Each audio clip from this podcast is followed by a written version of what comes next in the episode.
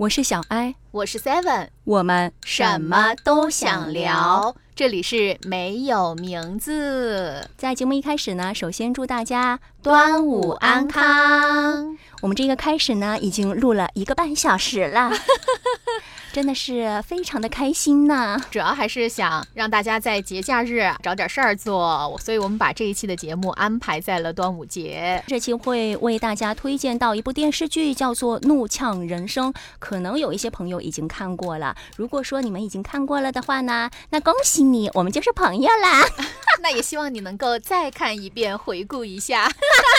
因为这部剧呢，我最开始的时候想要推荐的理由是，我。在里面找到了自己，就代入感是比较强的。虽然很荒谬，但是呢，里面的那些。各种影射呀，都能对号入座。不过呢，有点挑观众。剧情就是围绕两个亚裔移民因为一次路怒而展开的一系列非常荒诞的故事。男女主人公的人设呢，首先就富有冲突性，一个是很贫穷，一个是很富有，而且呢，性别也是对立的，一个是男的，一个是女的。但他们的压抑人生并没有因为他们阶层的不一样而有所改变。我反正看着是有一点觉得说共鸣在里面的。最开始的。的时候，其实大家在听到这样一个名字的时候，“怒呛人生”，大家可能会觉得和情绪有关系，比如说是很愤怒啊，引发的一系列的故事。它其实当中有跟情绪相关，但我觉得它最主要讲的还是原生家庭。那也这就是为什么我也会选择推荐这样一部剧的理由，因为它的两个主角是亚裔嘛，在我们东亚这边，我觉得应该很多小孩儿。从小到大的家庭环境都会多多少少有一些共同点存在，就比如说，我认为父母其实一直都是在索求孩子的，就是他们是以一种我是在为你牺牲的这样一个方式来索求孩子的回报。我为什么要把你养这么大？我为什么要给你钱读书？是因为养儿防老会有这样的说法啊，或者说是我这么做都是为你好。包括在我自己的家庭当中，我的父母。我在和他们想要沟通的时候，在讲述一些我们之间存在的矛盾的时候，他们总是会以一句话说：“我已经对你这么好了，你还有什么不满意？”就总是用这样的话来搪塞我，然后我就会更加的隐藏我自己的情绪，我不会再在父母面前展现出真实的自我，因为得不到回应。我也是，就有时候其实情绪上来了，就忽然很想和家里人就说一下自己今天发生了什么。但是呢，从家长的第一反应，长辈的第一反应就是说，那就是你的问题呀，就是一下子就先否定你，而不是说是在帮你舒缓情绪，更不要说是帮你解决问题了。我觉得这一方面呢，就会让很多的朋友选择说，那我就不说了。我觉得和我们这一部剧当中的男主特别像，就是他家不是有两个小孩嘛，一个哥哥，一个弟弟。他作为老大，他总是在承担家里绝大部分的责任，而且呢，当中有一个情节，当他成功的。时候，他父母立马说了“我为你骄傲”，但是当他失败了以后，不会安慰他，只是马上冷下脸，立刻说：“我们累了，我们要回去了。”我觉得他很可怜的一点就是他需要通过父母的认同，然后才能获得自己的价值。当时他父母知道，就是他买了房子之后，就很开心的马上就来到了美国，哪知道又发生了一系列的意外，房子没了。特别是他爸爸那个时候。面部表情那一瞬间，真的那个情绪，我想把他卡死。就是怎么会有这样的父亲？那个男主就也会让我觉得很窝囊。就是说，你看到父母给你的这种回应，你不会觉得很委屈吗？他还会觉得很内疚，哎，已经心里有一点扭曲了。因为没有办法，你在这样的家庭当中，你除了不断的压抑自己，你有的时候你找不到任何的抒发点。就比如说像我们自己，我们有的时候获得成功的时候，父母会为你很开心。比如说你今天考了多少分，我可能才会买你喜欢的玩具，我可能才会带你去吃你想要的东西。但如果说你失败了，他只会说啊，那你这道题你是怎么搞的？你当时为什么没有想清楚呢？你当时为什么不仔细一点呢？就他从来不会把你的成功真的是发自内心的为你喜悦，把你的失败就是发自内心的安慰你，从来都不会做到这种。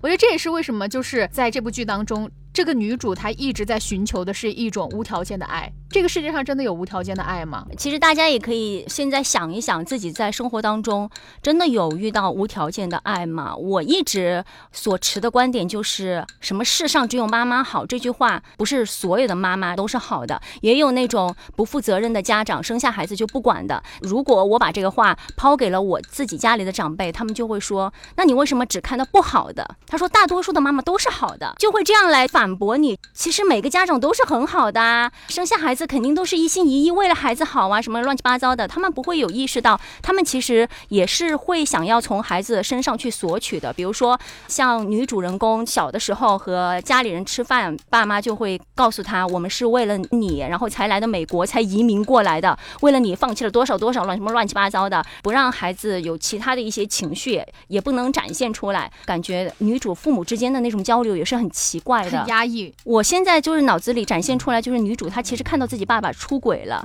但是她妈妈其实也是知道的，也是视而不见。我觉得那种家庭环境真的好可怕。她可能唯一做的很好的一点，对我而言，女主就是她自己成功了。我觉得这一点很好。她变厉害了之后，她远离了父母，她后面就是回到父母家，因为和自己老公吵架嘛，可能只是暂住啊。当时她爸妈就又给她暗示。就说我们这个房子好像是说房子需要换一下，还是翻新之类的，买新房子。当时就是他说他们邻居家的孩子买了一套什么度假屋，然后让他也帮他们买一套。对，哦，我当时一下子我不知道为什么我自己就带入进去了，我就觉得我要爆了，我就想说，在我小时候你有给予我什么吗？就凭什么你看到别人好的时候，你会要求说，那你是不是也应该为我们来翻修一下？因为毕竟我们是为了你才来的美国，我都要炸了。看到那儿的时候。他当时不是还展现了一个点嘛？就是在这个女主她可能小的时候偷偷的有去厨房拿东西的那个过程当中，然后就听到父母在讲述她为什么会来到这个世界上，只是一个意外。而不是说他们真心的想要他来到这个世界上，可能我觉得也是因为那个点，让他觉得他的内心就反正产生了一些，并不是我自己选择要来的这个世界上，那为什么你们还要这样对待我？对，就让我忽然想到，现在不是少子化嘛？其实关于类似的新闻报道是非常多的，很多的朋友呢也是觉得说，抛开一些大环境的原因，对孩子的那种需求感是慢慢的减少了。就像刚才 Seven 所说到的，以前长辈就会觉得说，生孩子就是为为了防老，我今天在车上还在想，现在生孩子完全就是啃老。我觉得现在的朋友是更加的负责任了，所以说才会选择说不会那么轻易的想要孩子这个话题。但是对于长辈来说，他们就觉得你是很不负责任的，所以说你才会不要孩子。我觉得这个真的是一个观点的一个强烈的碰撞。是，他们就觉得说孩子生下来了，那你有多大的能力，你就把他养多大就行了。但是殊不知，其实孩子在成长的过程当中，整个的心路历程，其实也会受到你们无论是情绪对还是经济基础，所有一系列的影响，都会有一个连锁反应的。但是我们就是很谨慎，就会想说我没有那个能力，我就不会想要说。随便生一个孩子出来，因为你可以联想到后面所发生的一系列的事情，就我们会自己有那种责任意识，感觉说可能我承担不了这个生命。我觉得可能是因为我们的责任和他们的责任不一样吧。他们的责任只是觉得你履行了传宗接代这样一个责任，如果你不生，那你就没有履行这个责任。但是我们的责任是我们真的对这个孩子负责，我要把他生下来，只是因为我爱他，而不是因为其他任何的原因，不是因为传宗接代。我觉得可能就是因为我们两方的一个思想对于责任的定义不一样吧。还有就是女主当时在看心理医生的时候嘛，她就说她认为她的父母。在她的成长当中，教育她要压抑所有的情感。就说起来，她爸爸也是总是在压抑自己。来自中南部地区中国裔，可能对他们来说，沟通就真的不是强项，无法沟通的。他妈妈也是没有好到哪里去嘛。他认为谈论自己的感受，就等于说你是在抱怨。嗯，你就不能抱怨，你也不能谈论自己的感受。我就觉得很奇怪。其实真的从小到大，我觉得或多或少，我们都会有。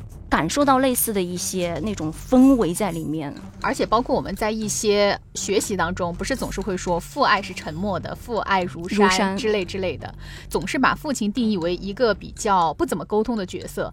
你包括就像在我自己的家里，我爸他从来不会说关心我的生活、关心我的学习或者关心我的一切，这个所有的工作都是由我妈来做。我妈呢，就如果和我爸就是产生了问题，就虽然说可能会大吵一架，但是到后面再大吵一架，发现没有任何用以后，就会逐渐的隐忍。就不会再说这些问题出来了。就是当下一次再出现这样的问题的时候，他只会选择自洽，安慰自己，告诉自己不要这么想。其实有的时候他们会觉得孩子好像不太清楚，或者说不太了解他们这些呃事情，但殊不知，其实孩子站在就比如说我站在一个旁观者的角度，他们所有的一切，无论是情绪还是各方面的想法，我都了解的一清二楚。只是因为我觉得我已经懒得再去介入了，因为这就是你们俩的事儿。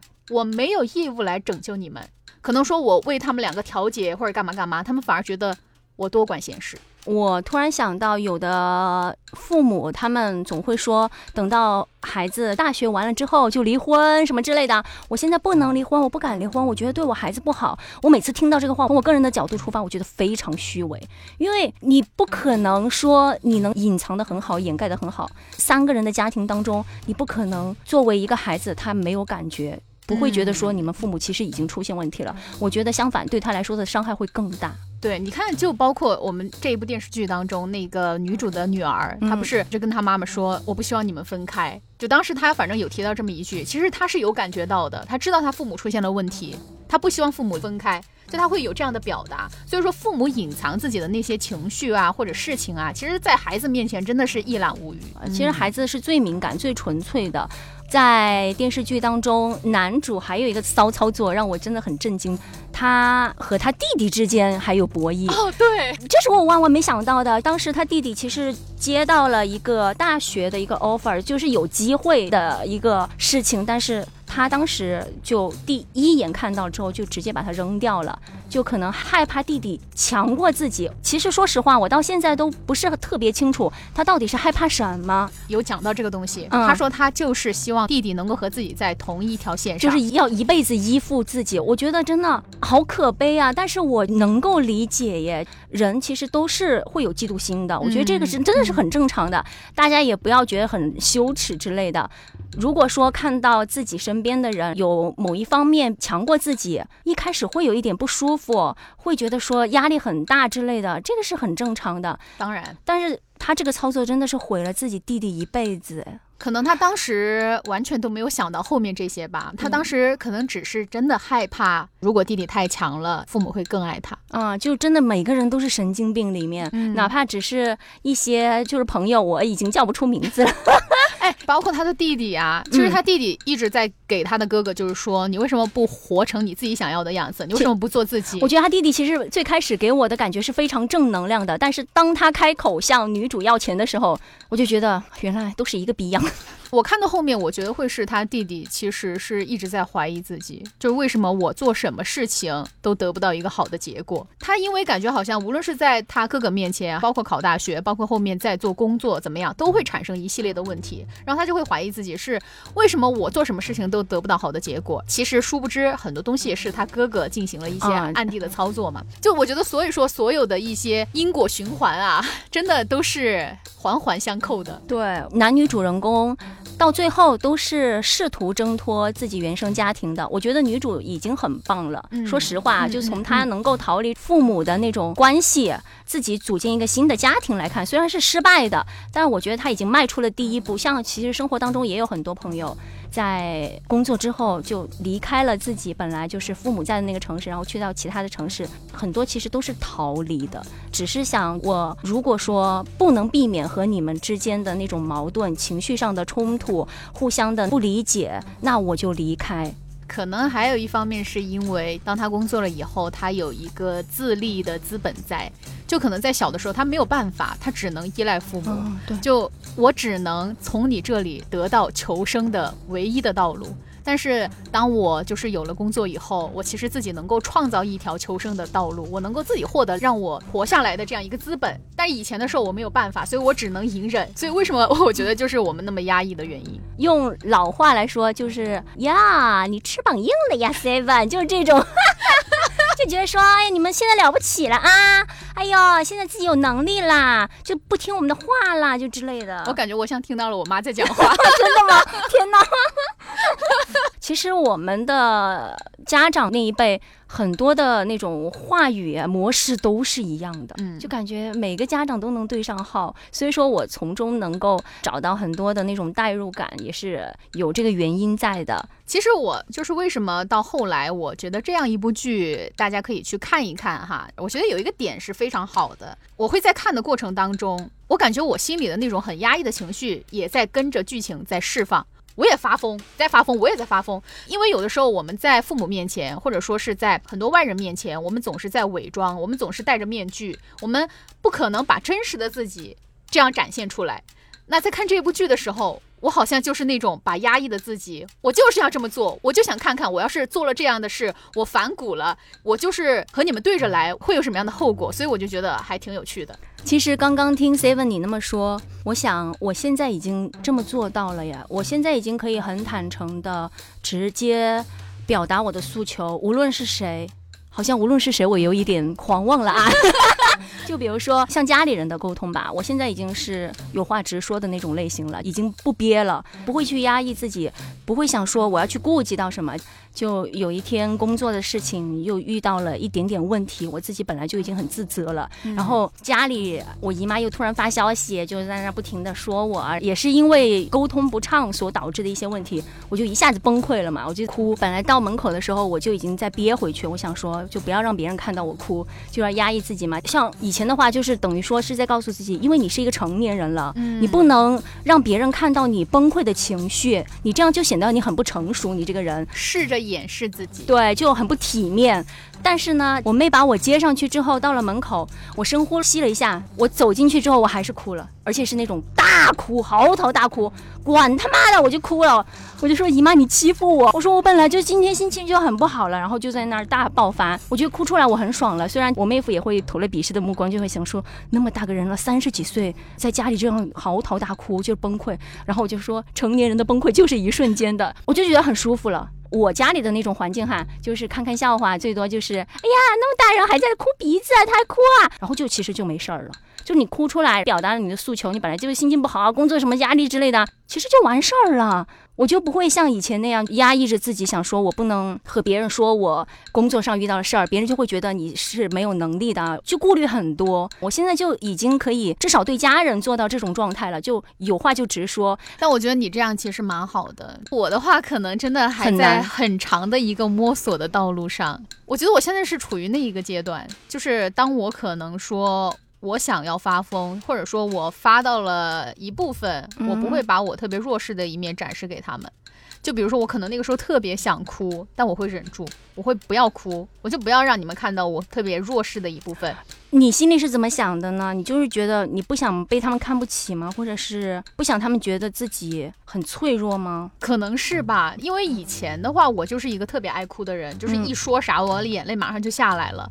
包括我父母就是骂我呀，或者说我这儿不好那儿不好啊，我就是马上就哭了。但是呢，我也只是会默默的哭泣，也不会说嚎啕大哭。就是在父母的面前，至少现在我还做不到特别的爆发，就是特别的展示自己。我就是在他们面前，至少我看来。来就是很压抑的，你就是很盯住哎，对你为什么哭也要压抑呀？我觉得我可能在他们面前已经形成了一种面具吧，就从小开始伪装出来的一种面具，一种什么尽量比较懂事的小孩儿。就是那种感觉，所以说我现在就看到有的网友在某一些视频下面就评论说这个小孩很懂事，我会发自内心的觉得其实这个小朋友很可怜，嗯，因为他是逼不得已懂事的，是，就可能真的不是他想那么懂事，他也想就是像其他小孩一样顽皮，像其他小孩一样那么的展示真实的自己，想从父母那里得到一些夸赞或者怎样的，但是你只能够通过自己的懂事或者是某些他期待的样子。就他希望你活成的样子来满足他的要求，而不是满足你自己。觉得你有时候在工作环境当中也会故意的展现出我是可以的那种，哎。我自己哈会有一点察觉，你是其实是对自己说的那种，是吗？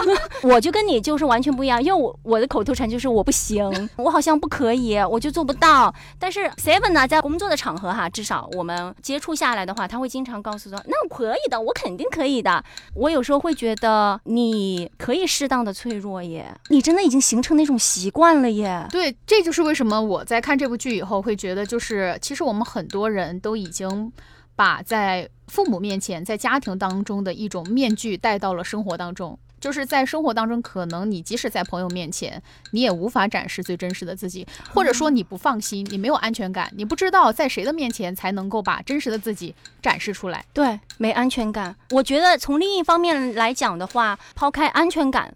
还有一点就是，哪怕我受到过某些人的伤害，嗯，我会注意，但我不会去改变自己，就是说我要故意的不理他，或者很高冷的那种，我还是会以我原本的面貌面对每一个人，我会想说。吃亏的是别人，因为我觉得我是很善良的人，我是一个很好的人。如果说你伤害了我，那你就等于说你失去了我，那失去了我怎么都是你的损失，我会那么想。所以说我一直以来就是到现在，可能别人会觉得我很幼稚啊，或者之类的，但是我觉得我是至少我问心无愧的，我只要对得起自己就好了。可能我的脑子也不够用啊，什么之类的，但是我没有做坏事儿，就我也不需要多聪明，那不聪明就不聪明吧，反正我都这把年纪了。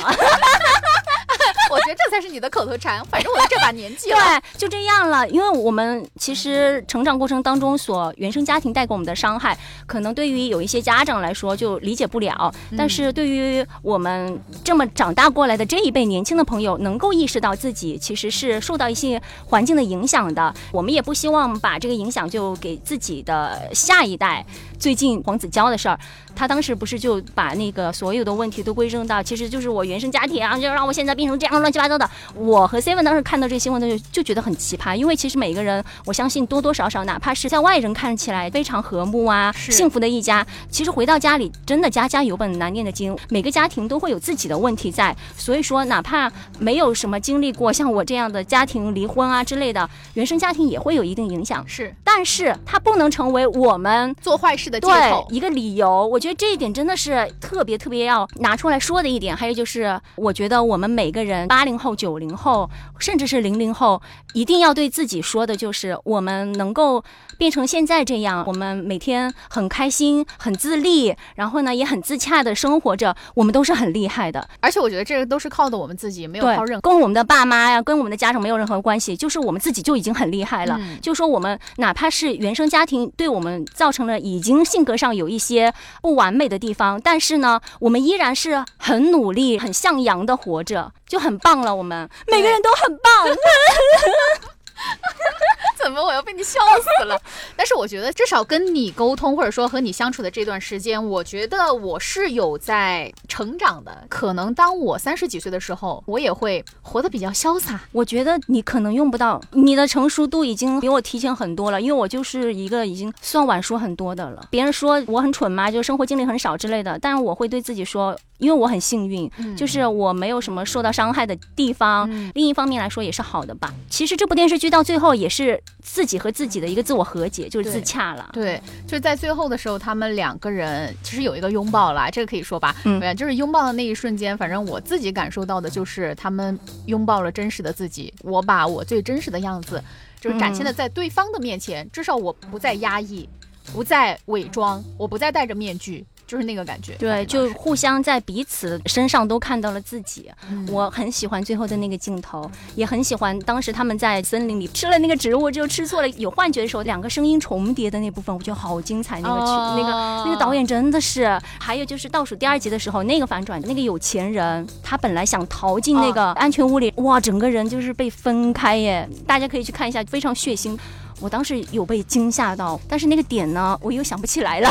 就是他其实就是被他自己的猎物给杀掉了。他可能一直觉得，包括他的就是另外一个一直和他在一起的，也是一位亚裔的女性，对，就是他的弟媳。他觉得可能他的弟媳也是他的猎物，只要我想得到他，我就一定能够得到他。现在想起来的话，他最后会死掉，还有一个原因就是他不相信别人。我有时候会觉得，一个人如果说他没有去相信别人的那个勇气和力量的话，也是有一点可悲的。虽然我这样。样说可能有一点圣母啊，我是觉得其实去相信别人也是一种能力，嗯，但我觉得很难。对，很难，就是因为每个人都害怕受到伤害，就当你或者说你多多少少受到伤害以后，你会不愿意再让自己受到伤害，然后你就会规避，你就会逃避，你就会隐藏。我觉得我这方面真的是没有哎。我就有的时候会觉得很神奇，就我不相信你没有一点伤害没有受到，我相信你肯定多多少少会受到一些伤害，但是你还是能够那么天真的、天然的去相信别人，这一点我也很奇怪。其实我以前也会这样，但后来我就不会了。我不知道为什么我每次都这样，就特别是在遇到那种爱情的时候，你应该哈前期已经经历了那么多了，遇到了不同的人，可能自己心里应该有个标准、一个界限什么的，没有，只要爱情来了就是昏了头，就上头。我如果喜欢一个人，我只要开心就好，什么物质啊什么的，暂时不去考虑，那都是结婚的事儿。暂时只是谈恋爱，我就是这种。所以说别人说我很不成熟，但是我以前这样，他们就会说我，你就是你太容易相信别人，所以你才会受到伤害。对，所以我就会有所顾忌。就会说，那就不要那么太相信别人，因为你不知道对方是好人还是坏人。但是我无法告诉自己，我到了这个点我就该止住，我不知道这个该怎么操作耶，就是那种保护机制，提前的暗示自己吧。但我觉得你这样挺好的，因为确实去相信别人真的是一种能力，而且你感受到的世界上的爱会更多，你对爱的那种敏感度会更高。就当你变成一个你好像对很多东西或者很多人都持有一种怀疑的态度的时候，其实你自己活得也不快乐。对，我觉得会。很累吧？就是你看谁好像都有什么小心思之类的。是是，这样人才会反思自己啊。就是你可能在这一个时间段你是很相信别人，在下一个时间段你可能会因为一些事情变成了另外一种怀疑别人的这样一个阶段。但是在这个阶段的时候，你就会反思到，可能曾经的那个自己还是最快乐的。那么慢慢的，在下一个阶段的时候，你又变回去了。当然，这个片子呢，除了剧情吸引我们之外呢，我觉得哈，每个片头漫画是。画的很好的，很有深意的，我就喜欢这种，就是让我捉摸不透的东西，想要去探索，然后去解读，就是想说哇，好高深哦，就感觉自己没有什么，就想要去挖别人一点什么的那种感觉。我懂你的那个意思啊，大家也可以去看一，如果去看的话，每集的那个开头的话，其实。会有很多隐藏的意思在里面。嗯，大家去看了以后，其实也可以回来在我们的评论区一起聊一聊，或者说加入到我们的微信号里边啊。微信号都已经报了，大家呢赶紧加进来好吗？最后是想告诉大家，这个男女主人公在我看来一直都是向外在索取认同感嘛。嗯，最后和自己和解也是因为向内，希望大家能够有更多的时间自我的去认识一下自己，挖一下自己，然后向内的话就会。会比较能够轻松一点吧。就像我今天早上看到的一条，就是说我们不要去说世界上有没有无条件的爱，因为其实是有的，因为我们无条件的爱自己，这是我们需要去做到的。我觉得还是有一些朋友可能连爱自己都做不到。对我觉得爱自己真的是一个过程，一个寻找的过程，每个人都在寻找的路上，包括我自己，包括男女主人公。其实说到底，我觉得他们都不是爱自己的，他们都是寻求。别人的肯定，然后才会发现自己的价值。爱自己的话，其实只要自己高兴就好，自己认可自己，就不会有那些荒唐事儿了，可破碎了，就不会去发疯了。说说口号，口号是啥来着？不要定义自己，也不要定义别人。我真的很想唱一句“临时抱佛脚，临时抱佛脚”，怎么回事？不是一个旋律吗？不要定义自己，也不要定义别人。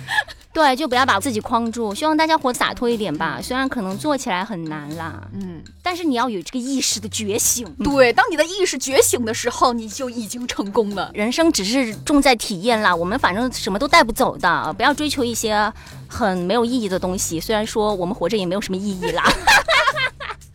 好，那这期的节目到这里就结束喽，拜拜拜拜。